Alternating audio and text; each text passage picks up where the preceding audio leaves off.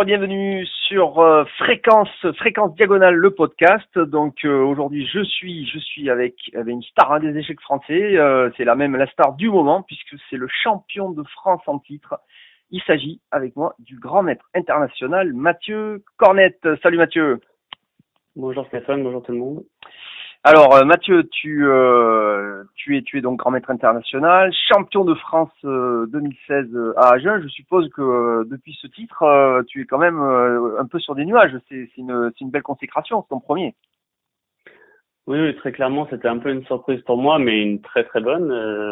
bon, j'en ai profité. Hein, c'est quand même un sentiment assez agréable. Je sais qu'il y a beaucoup de très très forts joueurs français qui n'ont jamais été qui le seront peut-être jamais. Voilà, donc c'est juste une, une, chance et je profite de l'être encore pour un petit moment parce que les, il me reste encore dix jours.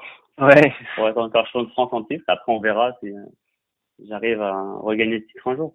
Ouais, d'accord, pour voir et puis euh, peut-être à le garder. On y reviendra bien sûr parce que mm. on a envie de voir comment tu as passé cette saison avec ce titre. Mais avant, euh, comme c'est la première fois que tu arrives sur euh, sur ce podcast, bon, tu es déjà passé sur euh, sur l'émission vidéo sur Diagonal TV mhm. justement l'an dernier à l'occasion de, de, ton titre. Mais alors donc pour revenir sur ce podcast, ce qu'on fait, ce qu'on aime bien faire hein, sur Fréquence Diagonale vu qu'on a on a du temps, c'est retracer un peu bah, le parcours hein, des, des, des, joueurs hein, comme toi, des grands maîtres mhm. internationaux, comment comment ils ont approché le jeu, comment quelle a été leur histoire du jeu. Alors déjà ce qui nous intéresse, c'est de savoir euh, toujours aussi comment tu as débuté. Qu'est-ce qui t'a, qu'est-ce qui t'a poussé à un moment donné, euh, euh, enfant, à, à, jouer aux échecs? Alors j'ai appris à jouer à l'école primaire en CE2. mon papa m'avait appris les règles un peu plus tôt, mais j'avais trouvé ce jeu un peu chiant. Mais après en CE2, il y a François Galis, qui est toujours un joueur du club de Bordeaux, ouais. qui a qui était directeur et, de l'école et qui, était mon instituteur en CE2, qui a amené les échecs entre midi et deux et les premiers intervenants étaient des joueurs connus dans l'Aquitaine, c'était euh, Eric Riche et Jean-Renaud Lagune. Ouais. Donc ça a été mes premiers entraîneurs, ils m'ont appris le jeu donc en CE2, ça m'a beaucoup plu. Ils sont allés voir mes parents, ils ont dit que c'était une bonne idée qu'ils viennent au club, qu'il a un petit potentiel. J'avais gagné le tournoi de l'école la première année. Donc je suis arrivé à Bordeaux Échec euh, dans cette période-là, genre quand j'avais, euh, j'avais quel âge? J'avais 9-10 ans. Mm-hmm. Et après, au début, je faisais du foot, donc je, je venais pas trop souvent au club, mais à partir de 10-11 ans, je, je me suis pleinement mis aux échecs. Donc j'ai fait mon premier tournoi en août 96, donc j'allais avoir 11 ans. Donc, ouais, je me rappelle encore, c'était à Crayon, c'était la première édition du, du plus gros tournoi de la région, parce que je suis de Bordeaux. Ouais. Et, euh, et voilà, donc après ça m'a plu et j'ai toujours continué. Et euh, au club de Bordeaux, il y avait il y avait une bonne émulation, il y avait un bon groupe de jeunes, il y avait Xavier Beder que t'as connu, oui, qui a été champion il a France, été mm. champion de France en 97. Mm. Et donc du coup, j'avoue que j'étais un peu jaloux. Je vois mon copain d'entraînement qui devient champion de France euh, comme ça. Du coup, moi, ça m'a très motivé et je me suis dit, je veux que ça soit moi la prochaine fois. Donc j'ai beaucoup travaillé. On, on dirait pas forcément, mais c'est comme un jeu qui demande beaucoup de travail. Donc mes parents comprenaient pas trop. J'étais tout le temps avec un livre d'échecs à la main. Ouais. Travailler tout le temps. J'aimais ça en fait suis tombé dedans, c'était ma passion, et donc j'ai beaucoup travaillé, j'ai essayé de progresser le plus possible, et, et mon avec pour objectif d'être champion de France. Donc euh, j'ai gravi les échelons. En 99, je suis en tête jusqu'à la ronde 9, mais je la perds. Ouais. Donc euh, c'est dommage. Euh, mais j'ai quand même réussi à l'être après en 2001, euh, champion de France pour la première fois. Donc c'était en quelle catégorie? Alors j'ai été champion de France en mini, mais après j'ai été champion de France en 2003 et 2005, donc j'ai fait minime cadet junior. Ouais, pas mal. À partir de 99, j'ai fait les, euh, les championnats du monde, premier choix du monde en 99, et après j'ai dû faire cinq championnats du monde, trois championnats d'Europe jusqu'à jusqu'au junior. J'ai commencé assez tard parce que j'ai fait mon premier championnat de France en, en pupille, ce qui est maintenant assez rare quand, on regarde les jeunes, euh, le classement qu'ils ont à 12 ans. Ouais, mais bon, évidemment, oui, ça, ça progresse. Donc, tu, avec, avec cette vue sur, sur le niveau des jeunes, tu, tu, tu tu, tu, constates toi aussi que le, que le niveau a fortement, fortement augmenté. Ah oui, oui, non, mais là, là euh, on en parlera peut-être plus tard, mais là, c'est la première année, je commence à entraîner des jeunes euh, qui ont 10, 12 ans. Mmh. Et euh, c'est amusant parce qu'ils sont 1900 à 10 ans. Et je leur dis, mais à cet âge-là, je jouais même pas aux échecs. Mon premier tournoi, je l'ai fait à 11 ans. Donc, ça me paraît bizarre de, de, de, de voir le niveau qu'ils ont déjà et on voit l'expérience qu'ils ont, ça paraît fou, a l'impression que ça fait 10 ans qu'ils jouent de chaque, mais c'est pas possible, ils ont 10 ans. Et eh oui, eh oui. ouais, donc, euh, Donc c'est en tout cas c'est de bon augure pour le pour le niveau du, du jeu d'échecs en France. hein. Il y a, il y a, il y a- Oui, il y a, il y a une il y a une jeune génération là de les, les les quatre premiers des moins de 10 ans et même les moins de 12 ans qui sont franchement assez prometteurs. Là, je viens de voir hier la liste du championnat du monde euh, jeunes moins de 10 ans et on a quatre Français dans le top 5 au Hello, ce qui est quand même hallucinant. Ouais. Donc ça promet. Après, bon, on sait jamais. Hein. C'est- Déjà, c'est un bon début, mais après, il faut voir comment comment une carrière se crée. Parce qu'à 10 ans, on a encore plein de choses à faire devant nous. On ne sait pas si on va faire des échecs ou pas. C'est un choix après. C'est pas pas forcément facile d'ailleurs. Oui, ben tiens, bon, on peut en parler donc du coup pour la suite, puisque donc tu, comme tu l'as raconté, tu as fait un beau, beau parcours euh, donc en jeune avec trois titres Mhm. champion de France en minime euh, cadet junior. Bon, et euh, tu arrives à l'âge euh, en junior où euh, forcément tu commences à te poser des questions sur la sur la suite des événements parce que bon, euh, tu C'est ça. Ouais. encore les études. Moi, j'étais euh, déjà ouais. En junior, j'étais déjà maître international quand même. Ouais, ce qui était à l'époque pas si fréquent. Bon, il y en avait, hein, il y en a eu, hein, mais même plus précoce. Mais et après, il fallait faire un choix. Et après, honnêtement, les études ne me plaisaient pas forcément. Après, j'ai quand même pas mal stagné aux échecs. J'étais 2383 à 15 ans et 2389 à, à 19 ans. Donc, euh, il fallait faire un choix. Donc, euh, comme je voulais pas faire des études, je me suis dit, ok, je me donne un an à vraiment bosser les échecs, à travailler et voir euh, ce que ça donne. Donc j'ai eu de la chance, j'ai euh, il y a le club de Cannes qui m'a contacté, qui m'a proposé de d'avoir un contrat aidé. Donc ça m'a permis de quitter la maison et de pouvoir euh, vivre un peu des échecs parce que des c'est pas facile hein, sinon sans- si on n'a pas de contrat pour gagner de l'argent au début, c'est pas forcément facile. ouais, Et mes parents pouvaient pas forcément me soutenir euh, à vitam aeternam à la maison. Donc euh, voilà, donc je suis parti à Cannes et j'ai décidé de travailler les échecs pour essayer de devenir grand maître. Et donc euh, j'ai fait ma première norme de grand maître en 2005, donc j'avais 19 ans. Et euh, après, ça m'a mis deux ans quand même à devenir grand maître. Mais je stagnais à 2480, j'arrivais pas à devenir euh, grand maître. ouais, Mais j'ai pris des cours avec euh, Yossif Dorfman à ce moment-là. Ça a duré un an, un an et demi, un peu moins peut-être. Et ça m'a beaucoup aidé euh, de façon un peu particulière, ce qui m'a fait comprendre que j'avais une marge de progression parce que j'étais plutôt pas très bon partout. du coup, euh, ça ça a deux solutions. Soit ça te fait arrêter les échecs, soit ça, ça te motive. Mais en fait, moi, ça, j'ai vu le côté positif, c'est-à-dire que j'étais perfectible un peu partout. Ça c'est-à-dire m'a que motivé. euh. le côté positif, c'est-à-dire tu t'es dit bon, je suis à peu près presque 2005, si je peux m'améliorer partout, je peux très bien euh, atteindre les 2006 quoi. Non, c'est ça. Il m'a, il m'avait dit en gros que mon répertoire était pas bon, que stratégiquement j'étais pas bon, qu'en final je connaissais rien et qu'en tactique euh, j'étais perfectible. Partir de là, euh, il y a deux, il y a deux écoles. Après, il m'avait quand même dit des choses positives que dans mes qualités aux échecs, j'étais imaginatif et que j'aimais le jeu. C'est quelque chose euh, qui a pas de prix, aimer le jeu. J'aime jouer, j'aime analyser, c'est toujours quelque chose qui m'intéresse. Ouais. Quand je dis que je travaille pas, je regarde toujours des échecs. Pour moi, c'est même pas du travail, c'est juste, Ouais. euh, c'est normal. J'ai besoin de regarder des échecs tous les jours. Donc c'est un grand entraîneur, tu as eu cette chance parce que effectivement Mm. Yossif a, a entraîné en France euh, euh, beaucoup des, des, des grands joueurs français. Euh, Bah, surtout Étienne Bacro, quand même. Ouais. C'est celui qui l'a façonné. C'est pour ça Ouais. que Étienne a une compréhension de jeu qui est phénoménale. Ouais. Et après, j'ai travaillé avec Étienne plus tard et j'ai vu quand même qu'il y a la différence. ouais. Il est vraiment fort. Ah ben oui, oui, oui, oui. Là, oui. Ouais, mais toi aussi, ça y est, tu es quand même euh, assez fort aussi maintenant. oui, oui, bien sûr, mais bon, c'est, j'imagine, euh, en fait, on est, on est tous bons et tous moins bons pour quelqu'un d'autre.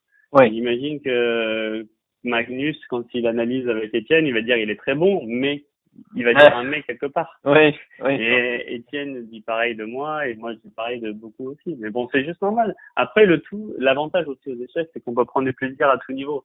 Ouais. J'ai mis beaucoup de temps à comprendre ça parce qu'au début, on pense que le résultat c'est important. C'est bien sûr que c'est important, mais il faut arriver à prendre du plaisir. Et si on on est trop attiré par le résultat, on oublie qu'on est à la base, c'est notre passion, qu'on est là juste pour euh, pour jouer et pour s'amuser. Ouais, il veut s'amuser, puis bon, essayer de, de comprendre ce jeu qui, qui nous échappe. Donc, euh, je pense que c'est bien de se dire qu'on n'y arrivera jamais, mais qu'il il faut juste faire son maximum pour euh, progresser. ouais, pareil, ouais, c'est la progression qui est intéressante plus que le résultat. quoi. Mhm. Plus que le résultat de la progression. pense, ouais. Et euh, alors, euh, donc là, alors, donc en fait, quand tu dis que tu vas à Cannes et que tu arrives à avoir des cours avec Yossif, euh, mais en fait, comme tu obtiens ta première de grand maître, euh, disons euh, assez vite, ça t'a ça t'a confirmé, disons, dans l'idée de d'en faire euh, d'en faire ton métier, quoi, d'en faire une activité. Mais en fait, j'ai jamais eu un doute que j'en ferais mon métier. C'est ça qui est assez particulier, c'est que je me suis toujours dit que j'y arriverais. Je savais pas comment, je savais pas encore comment, mais euh, j'étais motivé. Je sais que quand j'avais 13 ans, 14 ans, j'avais énormément travaillé d'échecs. Après, honnêtement, j'avais pas progressé parce que j'avais pas assez travaillé. Enfin, je vais pas te mentir. Et après, je me doutais que si je me remettais au travail, j'allais y arriver. Donc, j'ai fait ma première norme avant de prendre des cours avec lui.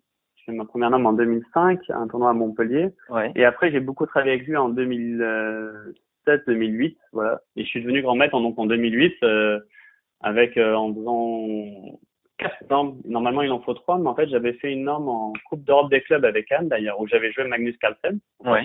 C'était quand même un super souvenir. On avait joué contre Baden-Baden il y avait Anand qui avait joué dans l'équipe adverse. C'était bon, un très bon souvenir. En plus, j'avais fait nul contre Magnus. Ouais. Et euh, j'avais fait donc une norme, mais elle était que sur 7. Donc, euh, quand j'avais fait ma troisième norme euh, dans un tournoi fermé à Mulhouse, ils m'ont dit qu'il en fallait une quatrième. Et j'ai eu de la chance. euh, le mois d'après, j'étais parti à Montréal en vacances. Et j'avais fait le tournoi l'Open de Montréal et j'avais fait ma dernière norme de grand maître là-bas. D'accord. Et donc ça, c'est donc tu l'obtiens en, en quelle année? 2008. En Ok. 2008, donc j'avais 20, j'allais avoir 23 ans. J'avais pas encore 23 ans. Voilà. Alors, à noter que dans ton parcours, comme tu disais, tu es devenu maître assez tôt, puisqu'en junior, tu étais déjà maître. Euh, tu, euh, tu es le premier euh, maître international euh, de Bordeaux et de Gironde, en fait. Hein, c'est, euh, Tout à fait. Pas d'Aquitaine parce qu'il y avait Laurent, mais oui, de Gironde. Mais euh, il y a des les échecs étaient un- assez développés hein, avec le club de Bordeaux Échecs qui était donc pas dirigé, mais bon, c'est Jean Renaud Lagune qui l'a créé. Maintenant, c'est lui qui le dirige d'ailleurs. Ça s'appelle Ouais. l'échiquier bordelais. On est monté deux fois en première division quand j'étais Ouais. quand j'étais euh, jeune. On avait sans doute la meilleure équipe amateur de France. On avait genre Arnaud Rinfré, Aurélien Crut, euh, Stéphane Pujos, Eric Lurich, Denis Garrido. Enfin, on avait une très bonne équipe euh, juste de Bordelais. C'est ça qui était assez impressionnant. C'était des personnes qui vivaient là et on avait une équipe super sympa et on est monté deux fois en première division et c'est vrai que ça crée une émulation. Après, à Bordeaux, le problème, c'est qu'il n'y avait pas trop d'entraîneurs. Moi, j'ai travaillé avec Jean-Renaud Lagune, donc il m'a beaucoup aidé, mais jusqu'à mes 13, 14 ans. Ouais. Après, euh, j'ai eu de l'aide de Stéphane Pujos, qui était un ami, mais ça n'a jamais été vraiment mon entraîneur. Donc, ça Mhm. manquait un peu d'entraîneurs quand même quand j'étais jeune. Maintenant, je vois qu'il y a plus d'entraîneurs qui entraînent sur Bordeaux, dont moi, par exemple, dont Sébastien Mazet, qui, est à Bordeaux et qui entraîne les jeunes de la région aussi. ouais. C'est un plus pour Bordeaux maintenant. Ah ben c'est sûr, vous avez deux super grands maîtres à voir maintenant dans la région, alors que effectivement à ton époque il n'y en avait pas. Il y avait personne. ouais. Et, ouais. Et donc t'es le, t'es le premier grand maître issu de, de- des vignobles, hein, du cru. C'est ça. C'est ça. Donc, euh, alors, euh, euh, donc ça, c'est ton parcours jusqu'à jusqu'à devenir grand maître. Et alors après, donc une fois que tu es grand maître, est-ce que tu pourrais nous, nous donner quelques quelques uns des résultats les plus les plus marquants de, ta carrière en victoire en tournoi fait, j'ai eu plusieurs, j'ai l'impression d'avoir eu plusieurs carrières bizarrement. En fait, donc je suis devenu grand maître en 2008 et en 2009 j'ai énormément progressé. J'ai fait une très bonne année. Ça a été mon premier national d'ailleurs où j'ai fini euh, 5 ou 6e, je me rappelle plus, mais j'avais fait un bon tournoi. Dernière ronde, je devais être, je suis gagnant. Si je gagne, je termine troisième de France, ce qui était pas mal pour un de mes premiers euh, tournois comme ça, championnat de France. Et je suis sélectionné par Joël Laitier pour jouer en équipe de France en 2009. On était avec trois petits jeunes, Edo Romain, Sébastien Feller. Et on accompagnait euh, Laurent Fressinet et Étienne Bacro pour, euh, pour les championnats d'Europe des Nations. Donc voilà, donc euh, c'était assez prometteur. Euh, Je jouais pas trop mal, j'avais 2578 à l'époque, je crois. Mais bon, après, j'ai un peu stagné, euh, aussi peut-être un manque de, de sérieux quelque part. J'ai pas assez travaillé, c'est un jeu qui demande toujours beaucoup de travail. Et bon, après, j'ai quand même gagné des tournois. J'ai gagné des bons tournois à Genève, des, des- j'ai gagné l'Open du Cap d'Agde, par exemple, des, des tournois sympas. Mais j'ai pas eu de résultats super probants. Et euh, depuis, depuis un an et demi, je me suis remis à travailler. Je donne beaucoup plus de cours, mais aussi travailler pour moi. J'avais envie de progresser avec l'objectif euh, de passer 2600 Ouais. parce que j'en avais marre d'avoir pendant cinq ans le même Elo. Donc j'ai travaillé pour. Après euh, les 2600, ça a été un blocage, je pense, psychologique pour moi parce que j'ai dû attendre la onzième partie pour y arriver. C'est-à-dire j'ai eu 11 fois une partie. Si je gagne, je passe 2600. Ouais. Il m'est arrivé des belles désillusions. J'ai perdu contre euh, Vincent Collin avec les Blancs, par exemple, en 15 coups. Quelque chose qui arrive quand même assez rarement Ouais. dans une partie pour atteindre les limites. hein. Mais euh, j'ai eu de la chance cette année en, en top 12. J'ai gagné une partie euh, un peu par hasard contre Alberto David et du coup j'ai passé les 2600. Et du coup je me suis senti comme soulagé, comme libéré. Et depuis ça va mieux. J'ai cet été j'ai joué euh, deux tournois. J'ai joué l'Open de Portage encore Ça s'est très bien passé et j'ai gagné un petit Open euh, dans l'Aveyron à Espalion. D'accord. Donc tu sens, tu sens que ce, ce cap euh, des 2600 t'as propulsé, disons, dans un, dans un nouvel univers, quoi. Tu te sens pousser les ailes là. Je pense que non, c'est plus personnel. C'était, j'avais envie d'y arriver, c'était l'objectif depuis un moment. Là, je suis juste content de, de l'avoir. Du coup, maintenant, je me dis, bah, maintenant, je joue juste pour me faire plaisir. J'ai plus à penser à ça. Ouais. C'est pas facile de jouer quand on se dit, on, on doit arriver à faire quelque chose. Euh. Donc là, je préfère jouer plus libéré et, me faire plaisir. Ouais, d'accord. Alors, est-ce que tu peux nous dire euh, quel est le, un petit peu et, dans la deuxième partie, on parlera plus hein, de cette dernière saison. On parlera euh, de ton championnat 2016. Déjà un petit retour dessus, comment tu analyses cette première victoire, et puis bien sûr un petit peu comment s'est déroulée la saison dernière suite à ce titre. On parlera aussi dans la deuxième partie de ton ben, de ta préparation pour pour ce championnat Agenda 2017, mhm. comment tu vois ça? Mais euh, alors avant, je, de manière générale, euh, comment pour les amateurs qui nous écoutent, qui sont nombreux, qui qui qui qui, connaissent pas forcément tous bien le le, le monde le monde échiquien, est-ce que tu pourrais nous dire euh, comment se, se, déroule la saison, euh, la, la, saison d'un grand maître d'échecs, une saison normale? Est-ce que euh, le nombre de tournois que tu fais, la, les périodes de préparation, c'est quel, quel ratio? Est-ce que c'est deux mois de préparation pour un tournoi? Est-ce que voilà, comment ça se déroule une saison, disons habituelle, quoi? Alors, je pense que là encore, on pourrait dissocier. Il y a plusieurs types de grands maîtres. Je pense que si on prend un Maxime Bachelera, il a beau être grand maître, c'est pas la même préparation que pour moi. Euh, je pense d'ailleurs, moi, je, serais, je milite pour avoir un type de super grand maître c'est pas la question. Non, moi, c'est déjà les échecs, c'est pas comme euh, comme beaucoup de sports, c'est qu'on peut jouer dans plusieurs pays, avoir un club dans plusieurs pays, et ça, c'est quelque chose de très euh, très agréable parce que ça permet d'avoir une source de revenus sûre. Quand on joue en équipe, on est sûr d'être euh, de gagner quelque chose, même si on perd. Bon, après, si on perd, on sera peut-être pas rappelé. Mais dans les Open, quand on joue juste un tournoi, ça dépend de si on joue bien, on gagne. Ouais. Ça, c'est pas forcément facile. Donc moi, je joue donc en France, je joue pour le club de Bois-Colombes depuis euh, 5 ans maintenant. Ouais. Et je joue aussi pour un club en, en Allemagne, à où je joue par exemple plus de 10 parties par an quand même, c'est quand même beaucoup. Ouais. J'ai joué euh, en, en, 2015 par chance en ligue islandaise. Ça, c'était quand même une expérience assez euh, sympa de jouer à Reykjavik. Et sinon, je joue régulièrement pour le club d'Almé en Belgique. J'ai joué en Espagne pour le club de Moncada. J'ai joué en Angleterre, etc., etc. Donc ça, ça déjà, c'est quelque chose d'assez régulier. Après, j'essaye de jouer un tournoi de partie longue par mois. J'y arrive pas toujours, mais j'essaye de faire ça pour euh, pour toujours jouer un peu aux échecs. Et donc, euh, je fais des tournois. Il y a pas, j'ai pas de préparation particulière pour un tournoi, sauf honnêtement pour le Cheval de France, qui aura lieu donc la semaine prochaine. C'est un tournoi où on a envie de se préparer spécifiquement, surtout parce qu'on connaît nos adversaires. Quand je joue un Open, je sais pas du tout qui je vais jouer, donc c'est pas forcément pareil. Après, moi, maintenant, je suis quand même entraîneur aussi. Donc, je suis entraîneur, je pense, à 50% de mon temps. J'entraîne, donc là, c'est tout nouveau, j'entraîne pour le pôle Excellence France. C'est quelque chose qui a été créé cette année. Donc, ce que je disais tout à l'heure, c'est j'entraîne certains des meilleurs joueurs français, moins de 10 ans, moins de 12 ans. Ouais. Et sinon, je suis entraîneur depuis 5 ans de l'équipe de France féminine. Eh oui. Sélectionneur. Entraîneur et sélectionneur.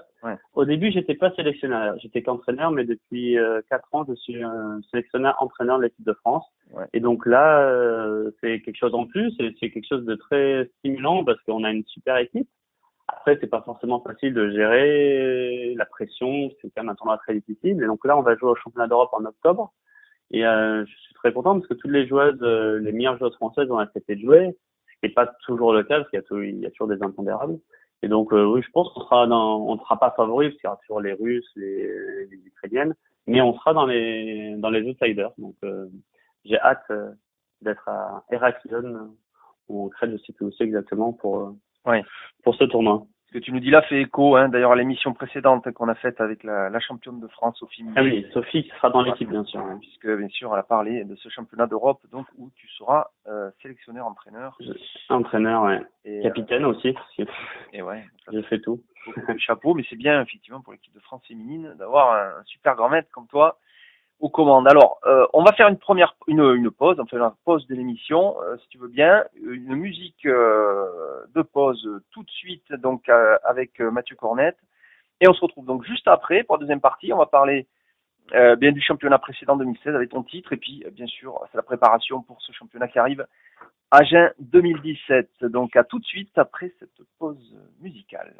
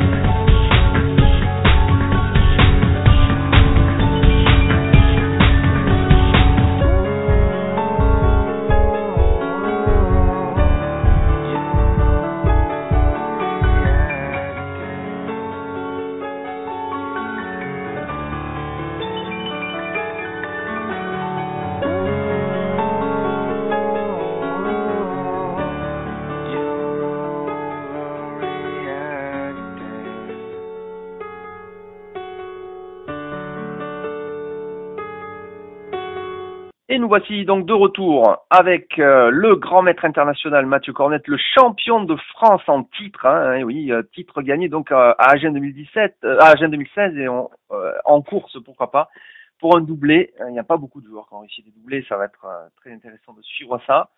avec Etienne a dû le faire, non? Eh oui. Etienne a dû le faire il y a quelques années. Etienne a dû faire un doublé et euh, il y en a, il y en a peut-être quelques autres, mais euh, ça, il faut remonter loin pour, pour en trouver. Ouais, après ça doit être loin. Et, alors, euh, donc, euh, alors, on, on, vient de le dire aussi, tu es aussi capitaine sélectionneur équipe de France, on en a mhm. parlé avec un championnat d'Europe qui arrive, avec avec ce rôle de, de, sélectionneur en même temps, de capitaine pour cette équipe, donc c'est bien de le rappeler aussi. et alors cette année. Euh, donc euh, tu, tu, tu as vécu une année de champion de France. Alors on va en parler de cette année parce que moi ça m'intéresse euh, fortement. Ça va parce que quand on est champion de France, on bénéficie d'une aura euh, particulière. Je me rappelle bien d'ailleurs l'an dernier en direct même, alors que tu étais en train de devenir champion de France. Eh bien, il y avait déjà des, des, des, je me rappelle très bien, des sélectionneurs, des, des organisateurs de tournois qui déjà voulaient te proposer de venir jouer chez eux. alors comment euh, comment s'est passé ce, cet Agen 2016 Comment comment tu avec ce recul comment tu vois ce, ce très beau tournoi? Euh, Comment il s'est déroulé pour toi? Comment ça s'est passé? Comment tu le comment tu l'analyses avec le recul? Alors tout d'abord le tournoi en lui-même, bon c'est c'était un tournoi assez particulier. Il manquait quand même euh, bon Maxime, lui ça fait un petit moment qu'il joue plus, mais il manquait quand même Étienne Bacro. Après c'est un tournoi pour moi qui a bien commencé parce que j'ai gagné la ronde 1 contre Edouard Romain avec les Noirs. C'était pas forcément prévu dans le parcours, mais ça fait toujours plaisir. C'était une partie compliquée où j'avais fait une, plutôt une bonne tâche. Je l'avais commenté d'ailleurs, je crois, pour euh, avec toi. mhm. le soir même. Oui, oui. Voilà. Après, donc j'étais, j'ai rapidement pris la tête ou du moins ex du tournoi, mais après il m'est arrivé le petit accident. J'ai perdu contre Jean-François Joly. Je me rappelle plus si c'est à la ronde 4 ou 5 en milieu de tournoi. Donc, euh, à partir de là, les gens m'ont un, peu enterré, ce qui est d'ailleurs assez logique, hein, c'était comme le petit poussé de la compétition. Mais bon, il fallait se méfier. La preuve, il avait battu euh, Christian Bauer, il avait fait un super tournoi. Il a fait un super tournoi. Il a fait un très grand tournoi. On va en reparler d'ailleurs, de... mais on, on, mm. on, va reparler tout à l'heure. Oui. Et donc, du coup, euh, le tournoi, c'est quand on regarde la dernière ligne droite, j'étais pas favori. Je pense que c'était plus Yannick Godzelli qui était favori parce qu'il avait un parcours entre guillemets un peu plus facile. Mhm. Mais ça ne veut pas forcément dire grand-chose, parce que quand on a la pression, euh, dernière ronde, il avait les blancs contre Sébastien Feller, qui était, Feller, qui était dernier du tournoi. Il peut se dire, il faut absolument que j'y gagne. Moi, je joue contre Christian Bauer, le champion de France en titre à l'époque, euh, contre qui j'ai déjà perdu plus de dix fois. Bon, je l'ai déjà gagné, hein, mais j'avais perdu énormément de fois. Donc, je savais que j'avais pas grand chose à perdre. C'était peut-être un, un, avantage que j'avais par rapport à lui, qui s'est mis peut-être trop de pression pour cette dernière partie. Il a fait que match nul. Ouais. moi, j'ai réussi à gagner. Donc, euh, donc ouais, le titre c'était c'est quelque chose de génial, hein, tout simplement. C'est un rêve euh, devenir réalité. Après les retombées, c'est vrai que je suis un peu plus exposé, j'ai eu plus de sollicitations. Tout d'abord, j'ai eu la chance d'être invité. Bon, malheureusement en même temps pour deux tournois que j'avais super envie de jouer, c'était genre le tournoi de Corse, l'Open Bastia. Oui. Bon, finalement j'ai pas pu parce qu'en même temps j'étais invité à jouer l'Open du Cap d'Agde, mais pas l'Open que j'avais gagné en 2014, mais le trophée Karpov sur la scène avec la chance de pouvoir jouer contre Karpov. Donc ça, ça a été une, pour moi quelque chose d'unique, hein, parce que c'est pareil, je me rappelle d'avoir joué Karpov dans une simultanée quand j'avais 12 ans à Bordeaux. Et là, de le rejouer dans l'arène du Cap d'Agde, c'était quand même quelque chose de, super sympa. En plus, le tournoi, j'ai réussi à me qualifier pour les demi-finales, donc j'étais content. Après, dans les invitations de tournoi en eux-mêmes, j'en ai pas eu beaucoup, beaucoup. Hein. Il n'y a pas eu une énorme différence non plus. Mais par contre, j'ai été contacté pour des simultanés. Ouais. Ça, je trouve ça bien. Bon, déjà, ça fait toujours plaisir d'être contacté et ça permet de promouvoir le jeu un peu partout en France. Donc, j'ai déjà fait une simultanée à Brest. J'en ai fait une euh, à Villeneuve-sur-Lot, près pas très loin de chez moi. Et je vais en donner encore deux, une à La Ciotat, une à Vaucresson et sans doute une autre à Saumur. Enfin, j'en ai quelques-unes prévues et donc ça, c'est quand même un plus euh, quand on est champion de France, on est contacté pour promouvoir le jeu dans les dans des clubs comme ça. Donc ça, c'est une bonne expérience aussi. Je trouve ça. J'ai toujours trouvé ça agréable de jouer des simultanés comme ça. Parce qu'on est toujours très bien accueillis et les gens sont super contents et ça fait plaisir à tout le monde. Ouais, ça fait plaisir à tout le monde. tu peux rappeler aussi pour ceux qui nous écoutent, qui connaîtraient pas forcément ce, ce principe de simultané, en quoi ça consiste? Tu, euh, tu, tu joues, c'est des simultanés, tu joues combien de joueurs? 20 joueurs en même temps Alors, la dernière, la dernière fois, j'en ai joué contre 33, 25. Bah, ça va entre 20 et 30, on va dire, à peu près. Ouais. Donc, l'idée, c'est que, en général, on a les blancs et on joue un coup. On fait le tour, on joue un coup sur chaque échiquier. Et quand on revient, le joueur euh, nous répond et on continue ainsi de suite. Et ça peut durer jusque de 2 jusqu'à 3 heures et demie. La plus longue que j'ai faite euh, cette année, elle à 3 heures et demie. Ouais. C'est assez sportif, mais c'est assez spectaculaire. J'en ai fait une, par exemple, à Brest, qui était très sympa dans un carrefour. Ouais. Et les gens sortaient, faisaient leur course, ils sortaient et s'arrêtaient. Ils disaient, mais c'est quoi? C'est qui? il y avait un animateur et c'était très bien parce que du coup, il y en a qui ont pris les coordonnées du club de Brest et qui sont sans doute allés au club depuis. C'est une bonne façon de promouvoir le jeu d'ailleurs. Ouais, bien sûr, tout à fait. Oui, et puis le faire dans des lieux où effectivement il y a du public, euh, ça peut être. Oui, ou la, la nuit des échecs, par exemple, qui aura lieu pendant le Championnat de France à Agen l'année dernière, il y a eu, ça oui. date depuis Nancy. On fait ça dans la rue. Du coup, les gens s'arrêtent et sont intéressés. Et c'est une bonne façon de promouvoir le jeu. Oui, et ils ont le droit de venir jouer. Hein. Je crois que c'est d'ailleurs la nuit des ça. échecs, c'est ouvert au public. Euh, si vous êtes d'Agen, vous écoutez cette émission. Eh bien, euh, la nuit des échecs à Agen, vous pourrez venir voir. Tu joues, je crois, puisque tous les champions. Je joue, je joue exactement. Ouais. Et voilà, il y a des champions de France qui jouent, enfin pas tous, mais enfin ceux, ceux qui, il y a que des a plusieurs, ouais. Ouais. Et donc, euh, vous pouvez euh, prendre place euh, un peu n'importe quand, euh, dès qu'une partie se libère aussi, même si vous avez pas. Oui, c'est ça l'idée. On joue pendant trois heures, je crois. Voilà. Comme ça, et dès qu'il y a une partie de finie, on a le droit de rentrer et prendre la place de la personne qui a gagné ou perdu. Voilà, et de manière à jouer sa partie contre contre un grand maître international, ce qui n'est pas euh, possible tous les jours. donc euh, voilà. Alors donc beaucoup, oui, effectivement beaucoup de d'accord, beaucoup d'invitations. Alors déjà un peu plus en tournoi, tu l'as dit, avec bon parfois des Mm. tournois qui sont en même temps malheureusement, et ça c'est un peu dommage. Ouais, J'ai pas eu de chance, que j'aurais bien voulu jouer encore. Ah ben oui, je crois que la Corse euh, c'est c'est aussi un magnifique événement, bien sûr le, le, le grand tournoi de Corse, on a eu plusieurs fois Léo Battesti sur l'émission. pour en parler, oui, effectivement, donc qui était en même temps que le tournoi de Cap qui est aussi un grand tournoi, donc évidemment, il fallait faire un choix. Et euh, donc, euh, et puis donc effectivement des, des, des, invitations de prestige pour qui permettent effectivement le titre de champion de France forcément mmh. permet de permet de valoriser le, le jeu.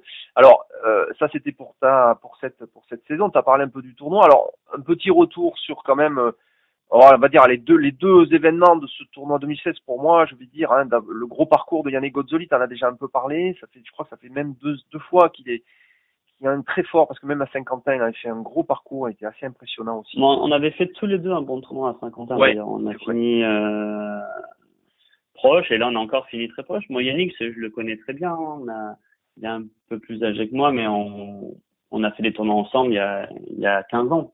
Ouais. ouais. Donc, on se connaît bien. C'est un joueur euh, très sérieux, très bien préparé qui joue pas beaucoup dans l'année, donc euh, ça peut être un désavantage, mais ça a aussi un avantage, c'est que du coup on sait pas forcément ce qu'il a préparé pour le tournoi. Et eh oui. Là cet été il a pu jouer, d'ailleurs il a très très bien commencé l'été. À un moment il est passé de virtuellement 2600, c'est quand même pas forcément facile, moins qu'on voit combien de temps ça m'a mis pour y arriver. Par contre il a comme il a joué beaucoup, il a pas forcément l'habitude, il a fini par un mauvais tournoi, ce qui arrive.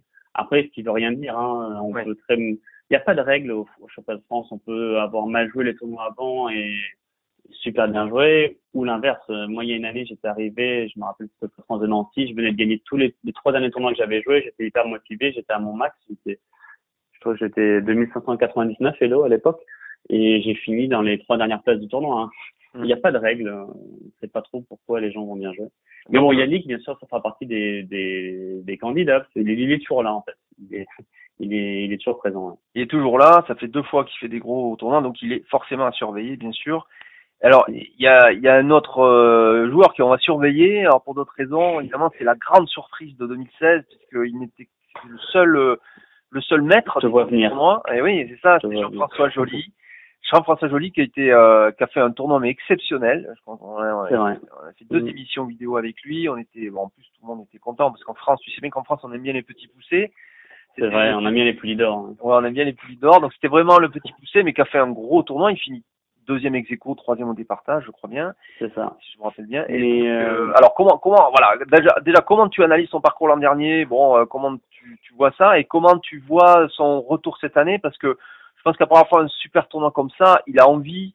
Euh, je suis sûr qu'il a envie de faire un bon tournoi cette année et pourquoi pas de se requalifier encore une fois, puisque on va rappeler la règle aussi, c'est que si on est dans les cinq premiers, euh, il y, a, y, a 10 joueurs, si on est dans les 5 premiers, automatiquement on est requalifié, on n'a pas besoin de repasser par des qualifs, on est requalifié pour le championnat de l'année euh, suivante. Hein. Ouais. Bon, mais déjà, faut remettre donc euh, Jean-François je le connais très bien en fait. Les gens s'en rendent pas forcément compte, mais en fait, on a le même âge et je l'ai joué plusieurs fois au championnat de France jeune. Je pense que je l'ai joué pour la première fois en 2000, 2003 d'ailleurs, au Grand Bornand, il me semble, si je dis pas de bêtises. Et après, je l'avais joué à Calvi en 2005. Donc c'est un joueur que je connais bien, que je connaissais bien c'est un bon joueur. Après, il, il, donne beaucoup, il donne des cours, je crois. Il s'était un peu diversifié. C'est pas un joueur pro qui joue des tournois tout le temps dans l'année, donc c'est aussi pour ça peut-être qu'il a pas plus d'élo. Après, là, j'ai vu depuis son choix de France, il a, il a pas non plus explosé. Il a continué à jouer quelques tournois et il a le même élo qu'à l'époque. Ouais. Donc c'est ça qui est incroyable. C'est que... Après, pour revenir à son tournoi de l'année dernière, moi je pense que il avait rien à perdre. Si on l'avait dit au début du tournoi, tu vas faire un et demi sur un 9, il aurait dit bah c'est possible. Donc il a joué hyper libéré. Bizarrement, il, pense, il s'attendait à être stressé, mais finalement il a joué libéré. Et en fait, le son tournoi a très très bien commencé. La première ronde, je crois qu'il fait nul en étant moins bien contre, euh, je sais plus, c'était Garamian, il me semble. Et ronde 2, il gagne Christian, Christian Boller. Ouais. Donc à partir de là, son tournoi, il était déjà réussi. Ouais. Ça, paraît fou, mais c'est vrai. Donc à partir de là, il a, il a plus rien à perdre. Il a joué beaucoup plus euh, libéré c'est quelqu'un normalement qui peut se mettre en note. Là, il jouait vachement vite, avec confiance, et il se dit, ben, maintenant, dans tous les cas, je serai content de mon tournoi. Et moi, j'ai juste très très mal joué contre lui, et il a bien joué, il avait rien à dire. C'est la partie j'ai le moins de regrets à dire, parce que quand on perd en, comme ça, genre euh, j'ai juste mal joué, il a mieux joué que moi, il avait rien à dire. Et il y a, a pas de honte à perdre contre lui. Au contraire, la preuve, il a fini deuxième du tournoi, il a fait un super tournoi. Ouais. Pour cette année, je pense que ça sera un peu plus compliqué parce que il va peut-être se mettre plus de pression. Du coup, comme il a très bien réussi la première année, il va falloir qu'il gère ce, ce côté-là. Et il y a une autre chose qui sera peut-être un peu plus difficile à gérer, c'est que du coup, il sera plus attendu.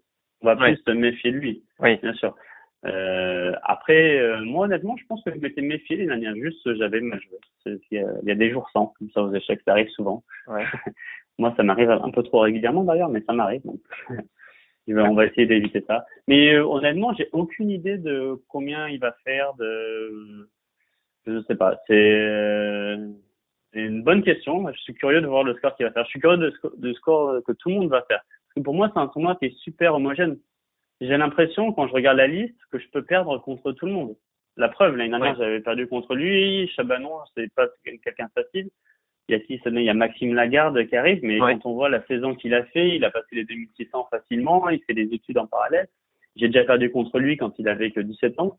Donc j'ai l'impression que je peux perdre contre tout le monde. Par contre, on peut aussi gagner tout le monde. C'est pour ça que c'est un tournoi très très ouvert. Il y a que peut-être Étienne Bafro qui est un peu au-dessus, surtout qu'il fait une très bonne saison. Il est repassé 2720. Ouais. C'est peut-être le seul qui est un peu au-dessus, mais après, tout le monde peut battre tout le monde et perdre contre tout le monde. Oui, alors la, la différence avec l'an dernier, c'est tu viens de parler d'Étienne, bien sûr, Étienne Bacro qui, qui revient, puisqu'il était absent l'an dernier. Laurent Fressinet qui est toujours là. Il y a quand même deux des, des trois plus, plus forts joueurs mm. français qui sont là. Et euh, ça, ça augmente aussi la pression sur les autres joueurs. Mais ils étaient déjà là à Saint-Quentin il y a deux ans les deux et vrai, euh, ça n'a pas été qui avait gagné. Et ça, voilà. Mm, mm. c'est Christian. Non, mais Etienne, ça fait longtemps qu'il n'a pas gagné. D'ailleurs, je pense qu'il va être très motivé parce qu'il aimerait bien euh, avoir ce titre. Parce qu'il en a gagné combien? 7 7, ouais. 7 titres, c'est le record. Hein. Ouais, le record. c'est le record, mais ça fait quand même un moment qu'il qu'il l'a pas gagné. Ouais. Après, il y a aussi Christian Bauer, faut pas l'oublier, celui qui avait gagné en 50 ans, qui au Nouvel Elo est 2650, qui est pas rien du tout, qui est dans une très très bonne période encore ce qui est incroyable parce qu'il a une énergie euh, folle et il joue des tournois tout le temps et il gagne tout le temps des points. Alors je ne comprends pas comment il fait. Pour moi, ça reste un mystère à ce joueur. Et par contre, on, faut quand même préciser qu'Edouard Romain, qui est quand même euh, membre de l'équipe de France depuis pas mal d'années, ne joue pas cette année. Ouais, mais oui, c'est un peu découragé, je pense, parce que ça fait deux fois là, qu'il, les deux dernières fois qu'il a vraiment, il fait pas des bons tournois. Non, il était, il est, je pense qu'il était assez déçu de ses résultats. Et je sais qu'en même temps, il y a le championnat d'Espagne ouais. l'équipe. Ah oui. Et euh, il vit en Espagne maintenant. Donc euh, je pense qu'il a préféré jouer cette compétition que jouer le patron. Ouais. C'est pour, pourquoi pas. c'est un choix. Mais disons avec euh, puis la déception, avec la déception, euh, je pense. oui, je pense ça joue aussi, bien sûr. Peut-être il veut prendre un peu de recul, il reviendra peut-être euh, quand il se sentira. Je suis sûr qu'il reviendra, j'ai aucun doute là-dessus. Bien sûr. Alors tu, tu as parlé rapidement effectivement des deux des deux qualifiés cette année, puisque bon il y a les qualifiés puis ceux qui sont qualifiés automatiquement par le Hello bien sûr, mais il y a aussi ceux qui se qualifient par l'accession. C'est le cas de, de, Maxime Lagarde. C'est assez remarquable mhm. puisqu'il s'était qualifié il y, a, il y a deux ans, il était présent au national en s'étant qualifié par l'accession. Mais comme il n'avait pas terminé, euh, il a fait un mauvais tournoi, et eh bien il n'était pas requalifié d'office. Il a refait l'accession l'an dernier, il s'est requalifié. Mais je, je me demande s'il n'a pas déjà joué, je sais pas, France, genre il y a cinq ou six ans. Il y a deux ans, mais il était à 50 ans. Non, il y a six ans. Il y a six ah, il y a six ans. Il avait déjà joué une fois quand il était jeune. D'accord. Euh, je me rappelle que j'avais pas joué, donc euh, je me rappelle plus. C'était peut-être à Pau. Ah oui. Moi, je m'en rappelle plus, mais je sais qu'il avait déjà joué une fois. D'accord. Euh, oui, donc c'est un, c'est un très bon joueur de peine. C'est quelqu'un qui peut, bon, qui peut faire des mauvais tournois, ça lui arrive, mais quand il fait un bon tournoi, il, peut, il enchaîne les victoires. Euh, une facilité assez déconcertante d'ailleurs. Ouais. Honnêtement, j'étais pas du tout surpris qu'il gagne euh, la sélection l'année dernière. Ou non, il termine deuxième, mais qu'il se qualifie du moins. Ouais, d'accord. Et pour alors Jean-Luc Chabanon, c'est aussi euh, une belle surprise parce que c'est un, un, grand maître euh, donc euh, depuis depuis très longtemps. qu'il a il a déjà joué par des, des nationaux. C'est un joueur atypique, hein, assez assez fantasque, hein, Jean-Luc Chabanon qui joue des choses parfois très surprenantes. Hein. Mais il avait joué d'ailleurs à, à Nîmes il y a il y a trois ans. Parce que j'ai joué contre lui dans un national A d'ailleurs. Ouais. Je crois que c'était à trois ans. Ah oui, c'est, mais c'est agréable. Ça prouve bien que ce jeu est compliqué et que la relève, il y a, il y a comment dire, c'est que on peut dire ouais, il y a, il y a plein de grands maîtres, de jeunes, euh, il y a de la relève, mais bon, c'est, Jean-Luc qui gagne le tournoi très facilement. Si on regarde son parcours l'année dernière, l'action est super impressionnant. Et euh, moi, je pense qu'il faut pas l'en, faut pas l'enterrer. Bon, honnêtement, je pense pas qu'il puisse gagner sur la longueur ce mais par contre, euh, bien figuré, je doute. Je suis sûr qu'il va en embêter plein parce qu'il a un style de jeu particulier, il a l'expérience, comme tu as dit. Ouais. Il a peur de rien parce que c'est un, tournoi qui, il a déjà joué contre, il a joué contre Gary Kasparov quand même. Ouais. On oublie, mais à l'époque, il a joué contre Gary Kasparov en partie longue. Ouais. Donc euh, c'est quelqu'un qui aura pas peur de, de moi ou de Maxime, etc. Donc il faudra compter sur lui, je suis sûr. Ouais. Faudra compter sur effectivement Jean-Luc Chabanon qui, qui s'est qualifié donc l'an dernier brillamment aussi. Voilà, c'est un, beau, un beau tournoi. Alors, on n'a pas parlé de Sébastien Mazzi, il faut en dire un petit mot parce que vous êtes très très amis. Euh, parce que vous oui, bon, c'est un de mes meilleurs amis. Hein, les, ceux du milieu le savent. On a vécu ensemble il y a dix ans. On avait un appartement ensemble à Montpellier, par exemple. Ouais. Euh, non, c'est un très bon ami qui, il y a un an et demi, a décidé de progresser. C'est quelque chose, ça faisait un petit moment qu'il stagnait, un peu comme moi, il était un tout petit peu derrière, mais il a décidé de progresser, il a pris un entraîneur, il a travaillé pour la, peut-être pas la première fois de sa ça serait exagéré, mais pour la première fois à ce point-là, et qui a énormément progressé il a été récompensé de ses efforts. Il est passé à 2620, voire même un peu plus. Je pense qu'il est monté jusqu'à 35 en virtuel. Ouais. Il a été sélectionné en équipe de France l'année dernière et je pense qu'il sera encore en équipe de France cette année d'ailleurs. Ouais. Et euh, c'est mérité parce qu'il a très bien joué. Il a fait des très bons résultats dans les gros tournois. Il a fait un super tournoi à Gibraltar. Il a fait il a gagné, enfin il a fini dans les premiers ex du tournoi de Londres en décembre dernier. Ouais.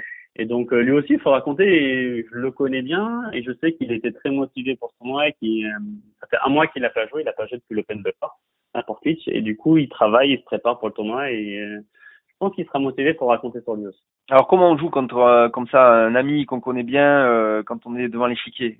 On oublie? Oh, Honnêtement, c'est pour moi c'est un problème. Hein. Concrètement, j'ai une anecdote assez drôle là-dessus, c'est qu'on a joué un tournoi il y a il y a quoi? Il y a plus de dix ans. Ça devait être en 2007.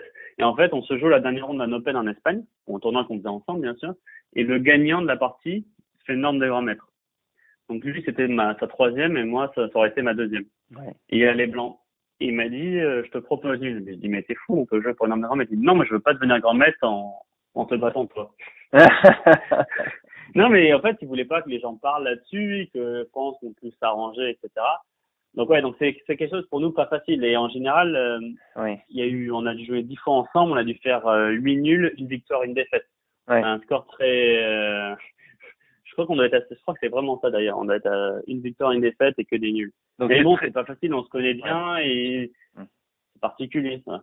Ouais, vous connaissez bien et puis vous connaissez très bien le style de, le style et on travaille, on a travaillé ensemble par le passé. Euh, Genre cette semaine, il est venu blitzer à la maison, donc on, on se connaît bien. Ouais. Ouais, c'est pas facile. Euh, je, je sais que c'est pas contre lui que je prendrai le risque. Après, si on se joue à la dernière ronde avec le champion, le gagnant à champion de France, ben il y a plus d'amitié dans ces cas-là. Hein, mais je sais que ça sera une partie particulière et j'espère que ça n'arrivera pas.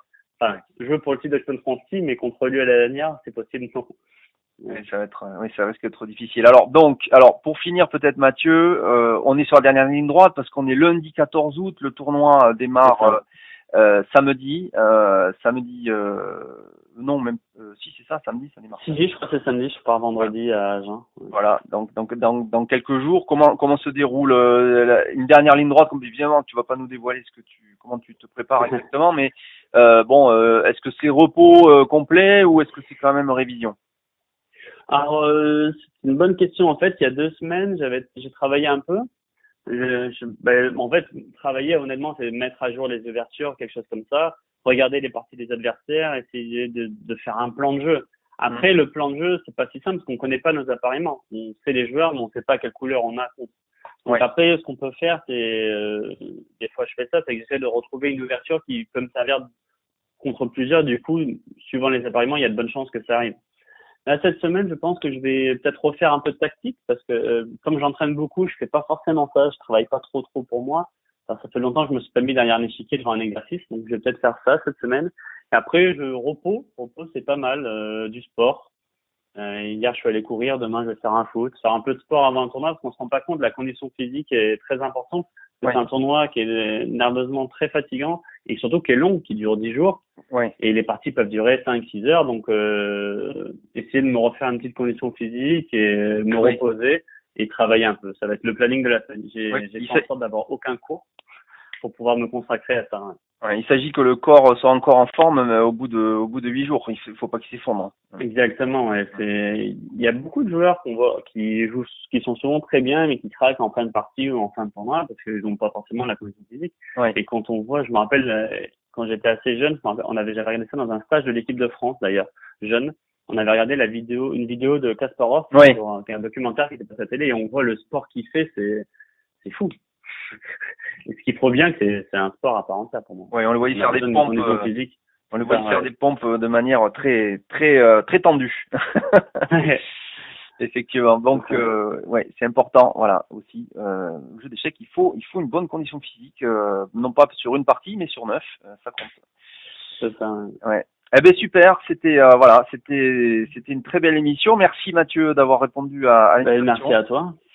Merci à tous de nous avoir suivis sur ce podcast euh, Fréquence Diagonale spécial. Donc euh, Mathieu Cornette, grand maître international, mais surtout bien sûr champion de France en titre juste avant ce championnat de France 2017 euh, à Agen qui s'avère euh, spectaculaire avec euh, des plateaux vraiment vraiment exceptionnels et des joueurs affûtés. Ça va être ça va chauffer sur l'échiquier, hein, ça va chauffer. ça, ça va être chaud.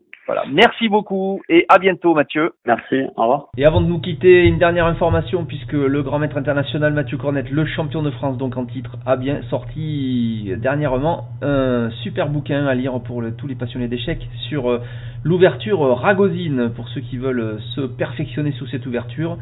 The Complete Ragozine, voilà, par Mathieu Cornette. N'oubliez pas si euh, vous voulez creuser euh, cette, cette ouverture pour vos prochains tournois. Et merci de nous avoir suivis et à bientôt pour une autre émission sur Fréquence Diagonale. Au revoir.